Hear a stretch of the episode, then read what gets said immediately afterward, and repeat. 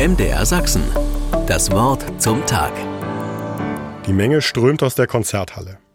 Dichtes Gedränge, nur langsam werden die Abstände zwischen den Menschen größer.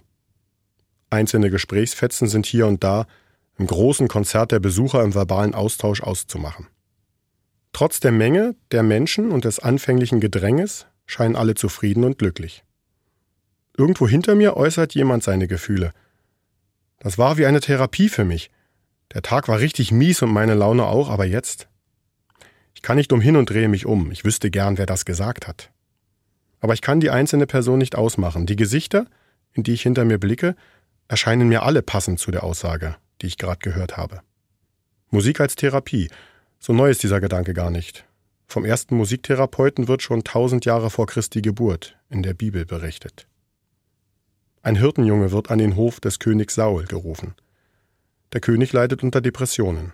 Despotisch, herrisch und gewalttätig ist er in seinen schlechten Phasen.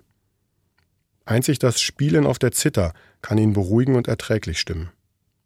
Mit dem Seitenspieler David erhält er einen Therapeuten, der bewusst die heilende Wirkung der Musik auf das Gemüt nutzt.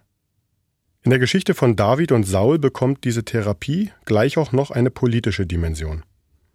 Mir gehen so einige Herrscher dieser Tage durch den Kopf, die Züge des alttestamentlichen Königs Saul tragen. Ob so eine Musiktherapie bei so manchem nicht auch hilfreich sein könnte? Das wunderbare Gottesgeschenk der Musik hat auf jeden Fall das Potenzial, Menschen zu ändern, Gemütszustände zu verbessern und zusammenzuführen. Die Besucher dieses gelungenen Konzertes sind für mich das beste Beispiel dafür.